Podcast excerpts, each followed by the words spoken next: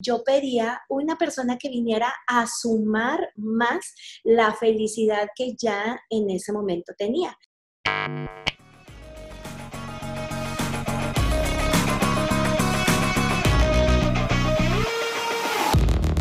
Amar después de un divorcio. Vaya dilema es una de las preguntas que los que hemos pasado por esto nos ronda en la cabeza y luego aparte tenemos como que amistades que dicen que estás pasando, que estamos, mientras estamos pasando en el proceso, dicen, hombre, ya llegará el indicado o la indicada. Y en ese momento lo que menos quieres es pensar en una próxima persona. ¿Por qué? Nos da miedo, porque no queremos pasar por el mismo dolor, porque, o como dicen aquí, hay un dicho popular, no sé si tú lo hayas escuchado algún día, que dicen que el que se quema con leche, hasta el joco que le sopla. Bueno, eso decía mi abuelita. Entonces, cuando te, te han herido o has vivido una situación sentimental dolorosa, lo último que quieres volver a pasar es algo similar. Entonces, el miedo nos mueve muchísimo nuestras actitudes para afrontar una nueva relación. Segundas partes son buenas o dar una segunda oportunidad al amor. Híjole, en mi caso sí funcionó. Te quiero compartir qué proceso seguí antes para yo poder estar preparada, porque nadie, nadie estamos preparados al 100%, ni nadie estamos eh, al 100 para iniciar una nueva relación amorosa. ¿Por qué? Porque pues somos humanos y nada más este, tenemos tantas fallas, pero sí hay un caminito que nos puede ayudar a elegir lo mejor para nosotros. A mí me funcionó muchísimo eh, pedir ayuda, sanar, darme tiempo. Es decir, terminé una relación, eh, pasé por un divorcio difícil, doloroso, eh, que el divorcio es emocional, sentimental, de separación y después es un divorcio por escrito. Cuando ya están estas etapas hechas, entonces eh, es más fácil dar un primer paso. Y el primer paso es sanar. Busqué ayuda. Y esta ayuda fue con la firme intención de, de ayudarme a mí, a mí, y quedar, o sea, si ya me iba a separar, si ya me iba a divorciar, entonces eso, ese aprendizaje se iba a quedar ahí, se iba, ese dolor o lo que hubiera pasado se iba a quedar ahí, porque no quería repasar y repasar y repasar en mi cabeza ese dolor, porque, oye, te separas para estar feliz y uno ya sola este, estás machucando y machucando el dolor, pues no tiene caso. Entonces, busqué ayuda para sanar lo que yo había vivido y sobre todo con miras a que si yo iniciaba una, una nueva relación, pues no lo quería hacer pagar lo que ya me había pasado o que mis traumas, mis miedos, este, todo el, lo, que te, lo que me ocurrió en, en el divorcio o en el anterior matrimonio, pues otra persona no merecía vivirlo y aparte yo tampoco merecía revivirlo el día a día y sobre todo, mis hijos no merecían una mamá masticando y masticando y masticando lo que hubiera pasado. ¿Qué pasó? Lo que haya pasado. No merecía perder más el tiempo, porque el tiempo se va, el tiempo no, no regresa, como dice la canción, y hay que vivir en el momento, pero con ese momento de las emociones sanadas. Fue un proceso difícil esta, esta de la sanación, no es que vaya así y tu psicólogo o tu coach te, te, haga palmaditas en el hombro y te diga, no, hombre, va a estar con madre. No, duele, le raspas la herida, pero es como, como mamá antes me raspaba las heridas para que cicatrizara bonito, o sea, se iba al fondo de la herida y entonces sí empezaba a renacer la nueva carnita. Pues lo mismo es buscar ayuda, una terapia, un coach o con quien tú te sientas a gusto, lo mejor es vivir tu proceso de duelo y después comenzar a, a sanar. Eso me sirvió muchísimo porque también, pues pobre cristiano el que llegara después, este, no iba a sacar el, el látigo para, para hacerle pagar cosas que hubieran pasado. También me sirvió muchísimo en este proceso aprender a amarme mucho y darme mi propio valor. Y no con el este de, ay, chiquite, guau, y soy la más fregona del mundo. No, me sirvió a reconocerme con mis virtudes, mis defectos y ponerme en primer lugar.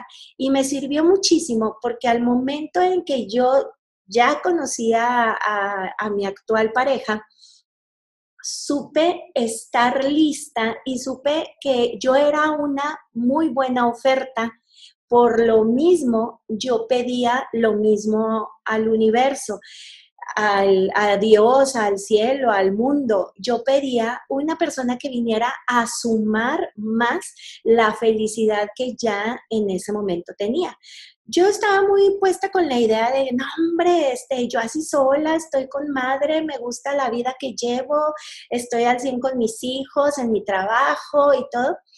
Pero ahí le decía a Dios como, bueno, pues si tienes ahí alguien muy, muy padre que venga a sumar más a mi vida, pues mándamelo. Y, y sí, me lo mandó. ¿Cómo descubrí ese momento de decir, ese, es esta persona? Porque la frase que me repetí, que sume más a mi vida, que, que yo no tenga que ceder lo que soy, porque soy buena oferta, no tengo que ceder, que sí venga esta persona a sumar a mi vida y yo sumar a la vida de él.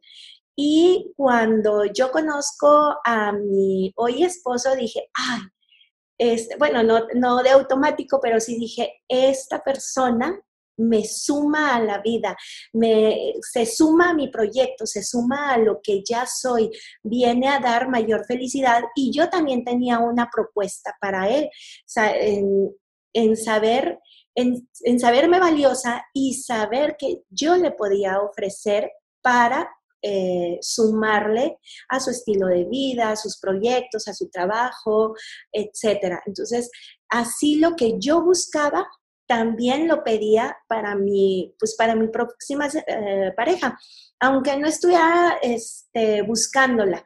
Y fue tan, tan simpático el momento en, en que nos conocimos, Tan así que yo no estaba buscando pareja, que fue porque yo me dedicaba al 100% a la chamba, a mis hijos y a estar en casa, que yo decía, pues ¿dónde voy a conseguir si, si ni sal, o sea, no salgo tanto, no, no ando buscando, etcétera? Y pues el universo me mandó una apendicitis y quien me operó es hoy mi esposo. Pero yo ya me sentía lista para, para tener una nueva, una nueva relación, porque el pasado ya lo había trabajado, ya había aprendido de él, me amaba muchísimo. Como, como esta, puse en práctica de, de chiquillos, no sé si te haya tocado a ti, que te ponían así con tus amiguitas y jugabas con, desahogando una flor y empezabas, me quiere, no me quiere, me quiere, no me quiere. Entonces yo apliqué en mi vida el me quiero, si me quiero, me quiero, si me quiero, me quiero, me amo, me adoro, me todo.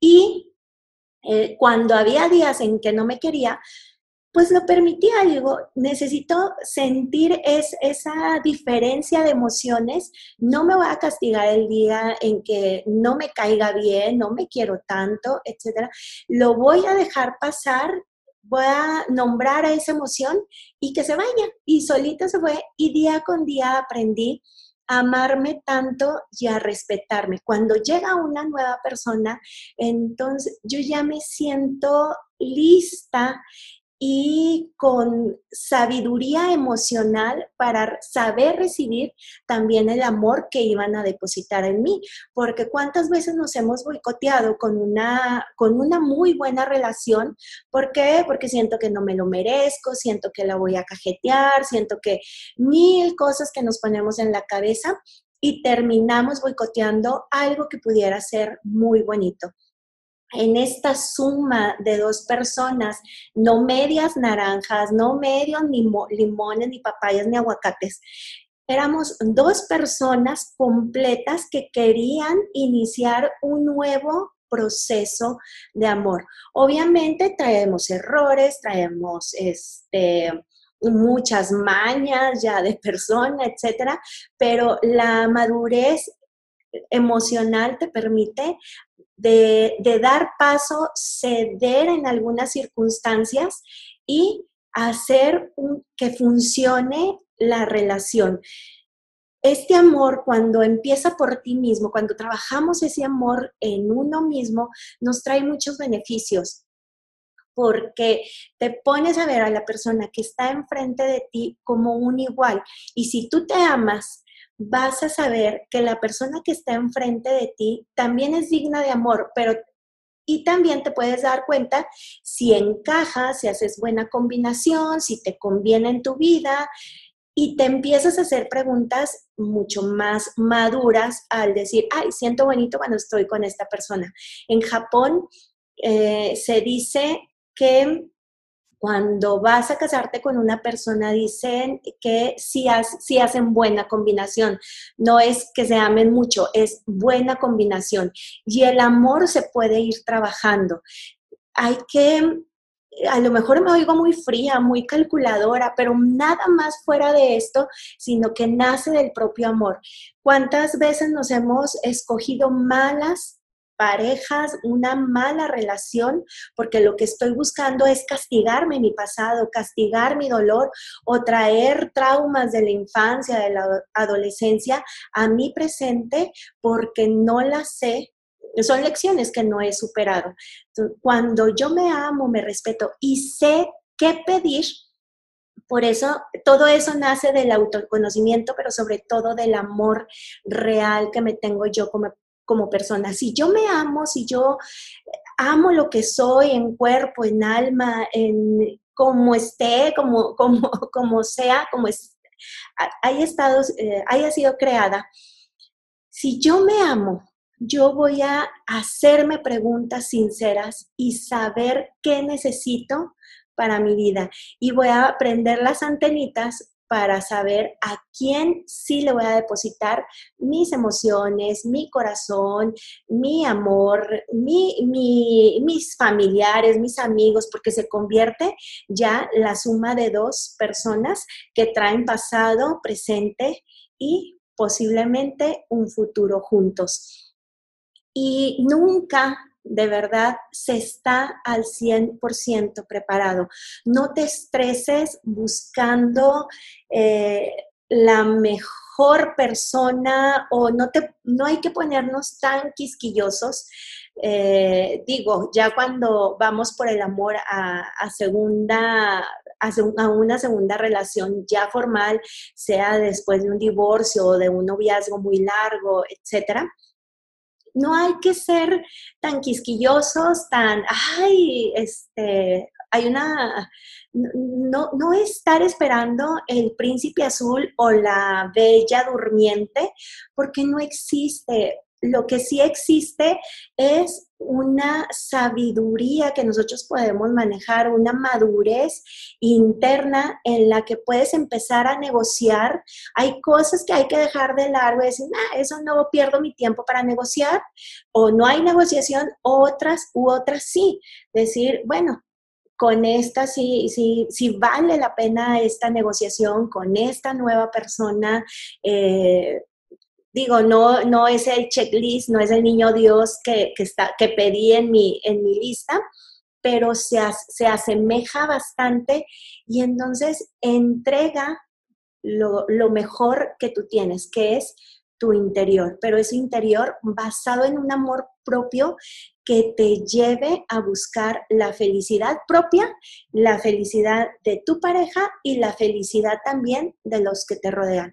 Eres responsable de esa felicidad.